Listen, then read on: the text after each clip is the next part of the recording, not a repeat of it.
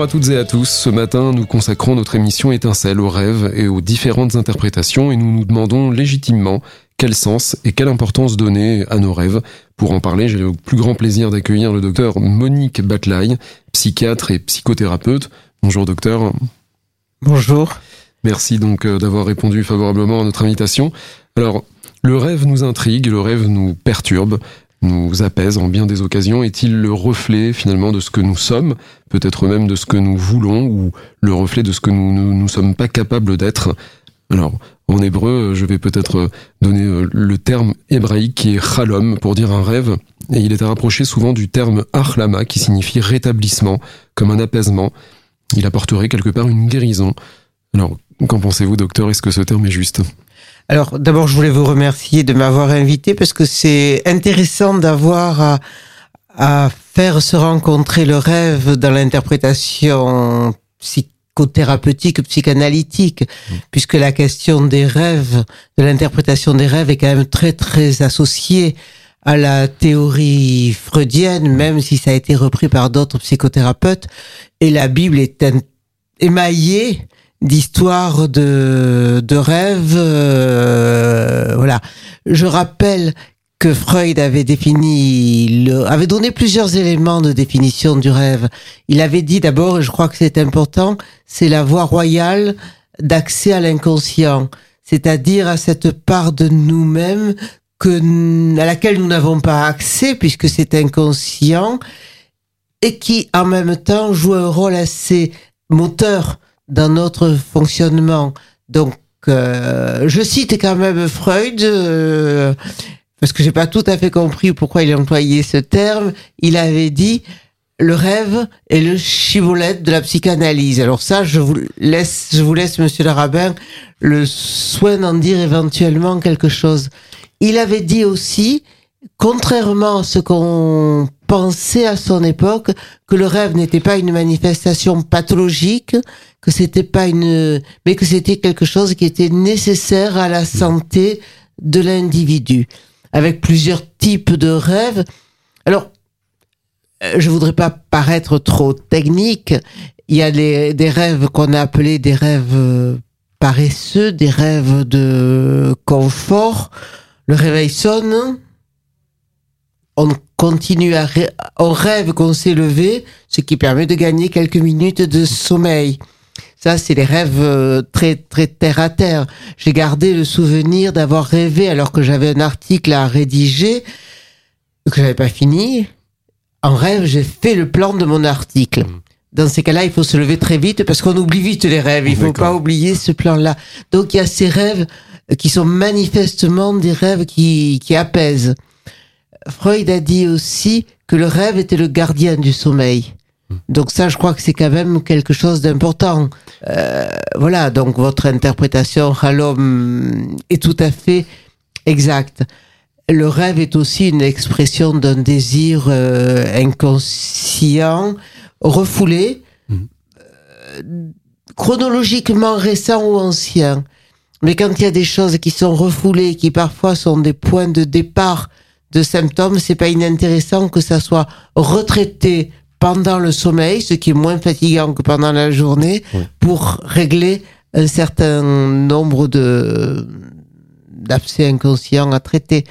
Est-ce que j'ai répondu à votre question ah oui, Parfaitement bien. Alors je me permettrai peut-être euh, de m'arrêter sur ce terme que vous avez utilisé justement, donc chibolette. Chibolette, alors la première fois où il est cité dans, dans la Bible, c'est à propos justement du rêve de Pharaon. Pharaon donc qui avait euh, rêvé de cette vache, pardon, qui émergeait du Nil et euh, qu'il avait d'ailleurs fortement perturbé. Ces fameuses vaches étaient en train donc de paître dans, dans, dans l'herbe et puis d'un coup d'autres vaches, sept également, beaucoup plus chétives sont venues euh, engloutir les sept vaches qui étaient bien portantes. Et juste après, il a vu justement, dans la même configuration, sept épis de blé. Et on, on utilise le terme chibolim. Sheva Shibolim, sept épis. Alors il y a cet aspect, euh, cet aspect donc d'épis, de regroupement, mais dans l'interprétation ici, c'est justement euh, intéressant de citer Joseph, puisque lui-même avait fait un premier rêve à propos de ces fameux épis de blé qui étaient finalement annonciateurs d'une d'une d'une épidémie, enfin pas, pas d'une épidémie, plutôt d'une d'une grande période de famine. Et euh, et euh, donc il avait raconté ce rêve à ses à ses frères. Ils étaient tous en train de rassembler justement des gerbes de blé. Celle de Joseph apparemment s'était dressée au-dessus des autres et euh, les épis de blé des frères s'étaient prosternés donc à, à, Joseph et à son épi de blé. Et là, ils vont avoir cette expression, ils vont dire en hébreu, Amalor, Timlor, allez-nous, vas-tu régner sur nous? Souhaites-tu régner sur nous? Souhaites-tu nous dominer? Alors vous parliez justement des désirs inconscients. Est-ce qu'on peut dire que rêver d'eux voudrait peut-être dire vouloir que? Alors, je vais répondre à plusieurs choses. D'abord, la notion dans le rêve, il y a des déplacements, des condensations, et le terme chibolette que vous avez associé à l'émergence des vaches de, du Nil Mhm. et à la, au, au- je pense qu'il y a la notion de d'émergence et de choses inconscientes dans la, euh, dans une partie qui n'est pas tout à fait consciente, parce que quand on rêve, c'est pas très conscient, mais je trouve que le terme chiboulette m'irait bien avec ce que vous avez dit, avec la notion d'émergence. Et je pense que ce qui est intéressant, c'est que vous m'avez fait faire ce qui est un élément de d'interprétation du rêve, c'est-à-dire une association d'idées. À partir des vaches, euh, j'essaie de retrouver la pensée de Freud, et c'est une forme d'interprétation des, des choses. Alors le rêve de Joseph, je pense que le rêve de, Joseph est peut-être la rencontre entre deux façons d'interpréter les rêves. L'interprétation des rêves dans la tradition biblique, talmudique, qui, si j'ai bien compris, euh, concerne ce qui va se passer dans l'avenir. C'est peut-être plus clair par rapport au rêve de Pharaon, qui n'était pas Joseph. Mhm. Donc ça s'intéresse. Si on le voyait, du- je vais reparler du rêve de Joseph, mais par rapport à Pharaon, on peut imaginer que c'était un homme euh, soucieux de son pays et que ce rêve exprimait une crainte inconsciente de, de Pharaon par rapport à l'avenir. Dans l'interprétation, par contre, biblique, il va se passer ça. Il va y avoir sept ans de vaches grasses et sept ans de vaches maigres. Je crois que c'est resté dans l'inconscient collectif, les fameuses vaches. Donc euh, voilà. Dans la, hum, dans la, le rêve de Joseph et de ses frères, on a l'impression qu'il y a une interprétation évidente. Joseph a envie d'avoir le pouvoir Mhm. sur ses frères. Alors, et les, et les frères l'interprètent sur un plan psychanalytique. Il l'interprète pas du tout dans le sens classique. Il va se passer ça, tu auras le pouvoir sur nous, mais tu as, tu veux avoir le pouvoir sur nous. Donc ils sont beaucoup plus dans une interprétation psychanalytique. Le problème de l'interprétation des rêves, c'est qu'il faut connaître l'individu qui rêve. On peut imaginer que Joseph, j'espère que c'est pas contraire à l'idée qu'on peut en avoir dans la Bible, était quand même un enfant un peu gâté, qui avait une certaine envie de dominer ses frères, une certaine envie de pouvoir, et on peut penser que l'interprétation par les frères de Joseph du rêve de leur frère dans un sens de désir inconscient de Joseph est peut-être pas fausse. Un des problèmes de l'interprétation des rêves, c'est qu'une chose peut vouloir dire son contraire. Alors, on dit, ça c'est Freud qui le dit, que quand il y a des choses qui se dressent, ça veut dire qu'on a envie de, de pouvoir. Une des particularités du rêve, c'est qu'il n'y a pas de d'interprétation. De, c'est des images qui permettent de fonctionner. C'est pas un texte, c'est pas. Donc c'est un langage, mais un langage avec assez particulier. Donc quelque chose qui se dresse peut vouloir euh, dire que quelqu'un domine. Mais qui domine? Joseph ou ses frères? Est-ce que Joseph a envie de dominer ses frères dans ce rêve? Est-ce qu'il a peur que ses frères le dominent? On ne peut pas, on ne peut pas le savoir. Il faut le référer à l'histoire de Joseph, à son interprétation, à son, à sa personnalité, à ce qu'il avait fait le jour même, puisque c'est une des bases de l'interprétation des rêves. Est-ce qu'il avait ramassé du blé? Je ne sais pas. Voilà. Merci docteur. On va marquer une courte pause musicale. Reste avec nous sur Radio Aviva. Merci. Aviva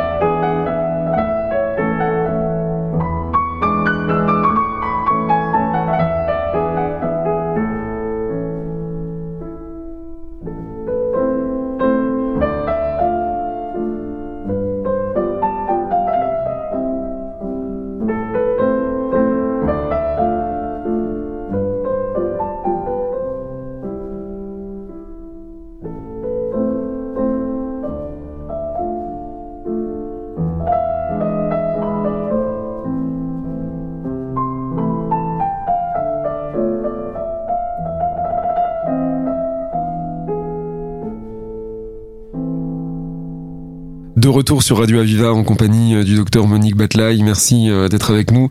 Nous étions en train d'évoquer donc euh, l'interprétation des rêves. Alors nous, nous avons une citation justement dans le Talmud qui nous dit que le rêve va selon l'interprétation véritablement. Certains veulent même dire que c'est une, c'est une, c'est annonciateur puisque ça représenterait un soixantième de la prophétie. Et on a une, une histoire justement dans le, dans le Talmud à propos d'une femme qui était partie rendre visite à un, un, sage qui s'appelait Rabbi Eliezer. Et cette femme avait rêvé donc que sa maison était euh, en train de s'effondrer au niveau du grenier. Donc euh, le toit de la maison s'effondrait et le rabbin lui a dit l'an prochain tu auras un enfant. Et c'est ce qui s'est passé. Et euh, quelques temps plus tard, donc elle avait eu cet enfant, elle a refait le même rêve à l'identique, et donc euh, on va dire avec confiance, elle est partie chez ce maître, lui redemander une interprétation dans l'espoir que ce soit similaire. Et finalement, le, le rabbin n'était pas là, et elle s'adresse à ses élèves qui lui ont proposé de, de, lui raconter le rêve, de leur raconter le rêve, et du coup, euh, les rêves, euh, le rêve va être interprété totalement euh, différemment puisqu'ils vont dire ton mari va mourir. Donc sous le choc, la femme pleure, de retour vers, vers, vers sa maison, elle rencontre en chemin ce fameux rabbin Rabbi Eliezer et elle lui raconte ce qui s'est passé. Et là, donc le rabbin revient avec elle devant les élèves et il, il les prend à, à en leur disant malheureux, vous avez tué un homme, comme si c'était le décret de ce qu'ils avaient interprété qui avait mis à mort cette personne. Voilà. Est-ce qu'on peut dire dans ces cas-là que que le psychanalyste ou le psychothérapeute peut influencer par cela l'interprétation du patient. Euh. Je trouve que cette histoire est intéressante parce que d'abord elle montre la différence fondamentale entre l'interprétation du rêve du côté de la psychanalyse et l'interprétation du rêve du côté de, des talmudistes.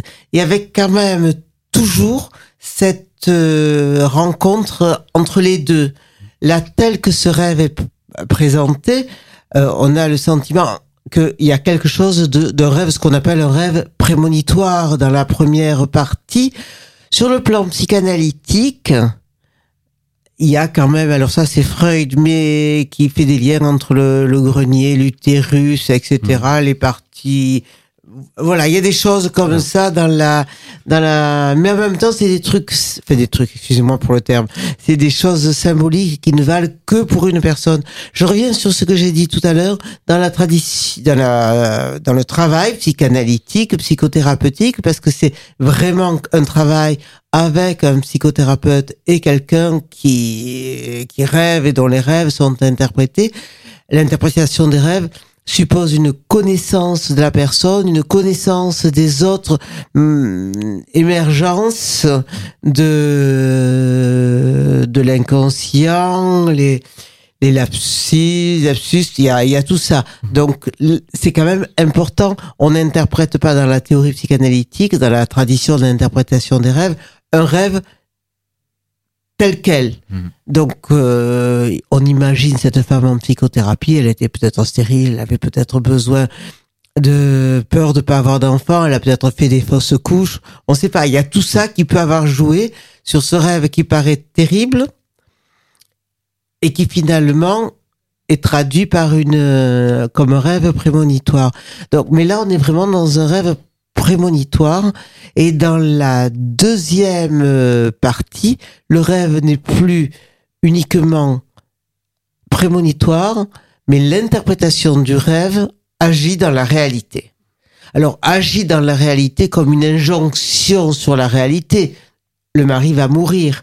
Mais on peut effectivement se poser la question de la place de l'interprétation psychanalytique avec toutes les précautions que j'ai utilisé pour dire que c'est pas le rêve, mais c'est toute la façon dont ce rêve s'inscrit dans le dans le fonctionnement d'un individu. L'interprétation psychanalytique est censée avoir une valeur opérante, hmm. donc opérante sur le fonctionnement psychique, sur le alors que là, dans l'interprétation talmudique, l'interprétation est opérante dans la réalité. Mais on rencontre quand même ce côté opérant de l'interprétation après, ça se, ça s'éloigne. Oui. Alors très intéressant, justement, euh, il y a également euh, un commentateur donc euh, qui s'appelle Benu Gershon, Ben Gershon, Levi Ben Gershon, celui qu'on surnommait le Ralbag en, initial, qui est justement de Bagnols sur 16 à l'époque du Moyen Âge.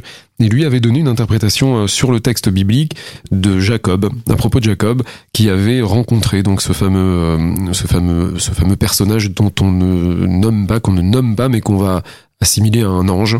Dans cette lutte euh, contre cet ange-là, il ressortira boiteux. Donc euh, il a été touché au nerf sciatique, à la hanche. Et euh, on nous, enfin, le Ralbag, lui, nous dit qu'il s'agit d'un rêve. Alors il est possible dans le récit biblique de voir effectivement que Jacob aurait peut-être rêvé à ce moment-là. Et ça voudrait dire qu'il se serait réveillé boiteux de ce combat qui n'aurait pas eu lieu dans la réalité. Alors finalement, est-ce qu'il y a véritablement un effet psychosomatique, un effet euh, concret sur, euh, sur, euh, sur la personne. D'abord, est-ce que tous les événements décrits dans la Bible ont existé dans la réalité? C'est une autre, c'est une autre question. Mais l'hypothèse de, de Jacob qui s'endort, si je me souviens bien, il change d'identité après ce rêve. C'est là où il devient Israël. Tout à fait. Il, il, il va le nommer, il va le nommer malgré lui. Il va le nommer euh, et puis euh, Dieu le renommera plus tard également. Euh, Donc c'est quand même un changement d'identité, mhm. un changement corporel aussi. Donc on peut imaginer effectivement. Alors là, je, je n'oserais pas dire, mais ça ressemble à un trouble somatoforme. C'est-à-dire, est-ce que Jacob a vraiment été a eu le nerf sciatique abîmé ou est-ce que son nerf sciatique a dysfonctionné ou sa hanche Parce que s'il boite, je suppose qu'à l'époque, il n'y avait ni, ni IRM, ni euh, enregistrement. En tout cas, il boite. Et le, la boiterie de, de Jacob peut être interprétée effectivement comme un trouble psychosomatique. Et cette hypothèse-là, je trouve que ça soit un rêve plutôt qu'un combat dans la réalité, me paraît assez hum, euh, pertinent. Mhm. On peut imaginer aussi autre chose par rapport, euh, ben, par rapport à dans le déclenchement de ce trouble psychosomatique, on peut imaginer que Jacob est dormi dans une position particulière avec une euh, douleur à la à la hanche et on sait que le rêve dans la théorie psychanalytique mais je crois telle qu'elle existe tel qu'on peut le dire actuellement, se nourrit de ce qui se passe dans le dans la réalité, dans la, j'ai dit tout à l'heure que les événements du jour, les perceptions, même des choses minimes, pouvaient nourrir un rêve, alors qu'il va se nourrir des choses minimes, mais des choses anciennes, hein, euh, donc euh, voilà, mais va se nourrir aussi d'une chose euh, qui s'est passé pendant la nuit. Une psychologue avec qui j'ai travaillé m'avait raconté un jour que dans la nuit, elle avait très envie d'aller aux toilettes et le rêve paresseux de tout à l'heure s'est produit, c'est-à-dire qu'elle a rêvé qu'elle était aux toilettes. Le problème, c'est qu'elle a mouillé ses draps. Donc, euh, ça peut, ce genre de rêve peut intervenir dans la, dans la réalité. Voilà, ça serait intéressant de retravailler sur l'histoire de Jacob. Je pense que c'est quand il revient de chez son oncle Laban. Exactement. Et qu'il va avec il est seul à ce moment-là. Avec sa, famille. avec ses quatre femmes, ses, voilà, ses douze enfants, tout ça. Exactement. Les, et alors, qu'est-ce qui se passe puisqu'il va, il va, il va retourner chez son frère. Il, retourne dans la maison de son père, enfin il retourne en, et, il avait, si je me souviens bien, quand même une certaine culpabilité, Jacob, parce qu'il n'avait pas été très très très correct Absolument. avec son frère euh, Esaü.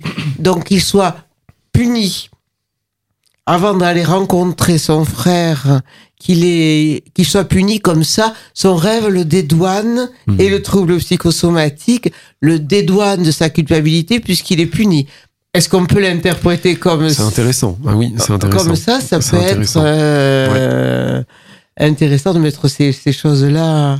Ah oui, tout à fait. Je, je terminerai peut-être par une, une, dernière citation, si je peux me permettre, justement du prophète Zacharie, qui nous dit Chalomot chavier d'Averou, c'est-à-dire les, les rêves racontent des futilités, comme si le rêve n'avait pas forcément de, de, de, de contenu. Est-ce qu'on peut dire que certains rêves peuvent être des fois complètement stériles ou ont-ils forcément tous une, une, une, quelque chose à nous enseigner Alors, je dirais que les rêves n'ont pas forcément quelque chose toujours systématiquement à nous enseigner. Par contre, les rêves se nourrissent toujours de l'histoire euh, du sujet et des choses inconscientes. Il était, alors, je prendrai la différence entre la façon dont les enfants et les adultes rêvent. Hmm. Les adultes ont peur de ne pas dormir. Les enfants ne veulent pas aller dormir. Et donc, leurs rêves vont fonctionner un peu différemment. Les enfants vont rêver qu'on leur a refusé une glace, ils vont manger une glace. Est-ce que c'est futile ou pas? Je ne sais pas. Mhm. Par contre, le rêve d'un adulte, aussi futile qu'il soit, alors, le contenu conscient du rêve, je dirais que d'abord, le contenu conscient du rêve n'est jamais accessible au dialogue psychothérapeutique. Ce qui est accessible au dialogue psychothérapeutique, c'est le récit qu'en fait la personne qui a rêvé. Et on sait très bien que la façon que quand on se réveille d'un rêve, pour se rappeler en fin de journée le rêve, c'est très compliqué. Il y a des choses qui paraissent futiles, ça c'est le, dans le contenu conscient du rêve. Dans tout ce qui a fait que ce contenu conscient a abouti à ce rêve, c'est quelque chose de plus complexe quel événement de vie fut-il à jouer sur la création de rêves Quelle chose inconsciente a, participé à l'élaboration du rêve? Euh, Je vous ai dit tout à l'heure que le rêve était, était un langage de l'inconscient, mais c'est pas un langage où on peut dire je me sens coupable, j'admire quelqu'un. Donc les, ça va être une traduction, un langage en image, si je peux le dire euh, comme ça. Donc c'est vraiment le, Alors après, il y a des déplacements, une condensation, il y a tellement de choses que le, le rêve, lui, peut apparaître futile. Qu'est-ce qu'il y a là derrière? C'est pas toujours si évident. Merci beaucoup, docteur. C'était très, très, très intéressant. Docteur, donc, Monique Batlaï, merci de nous avoir suivis sur Radio Aviva. Vous pouvez retrouver les émissions, donc, en podcast également sur www.radio-aviva.com sur le site internet. Merci et à la semaine prochaine.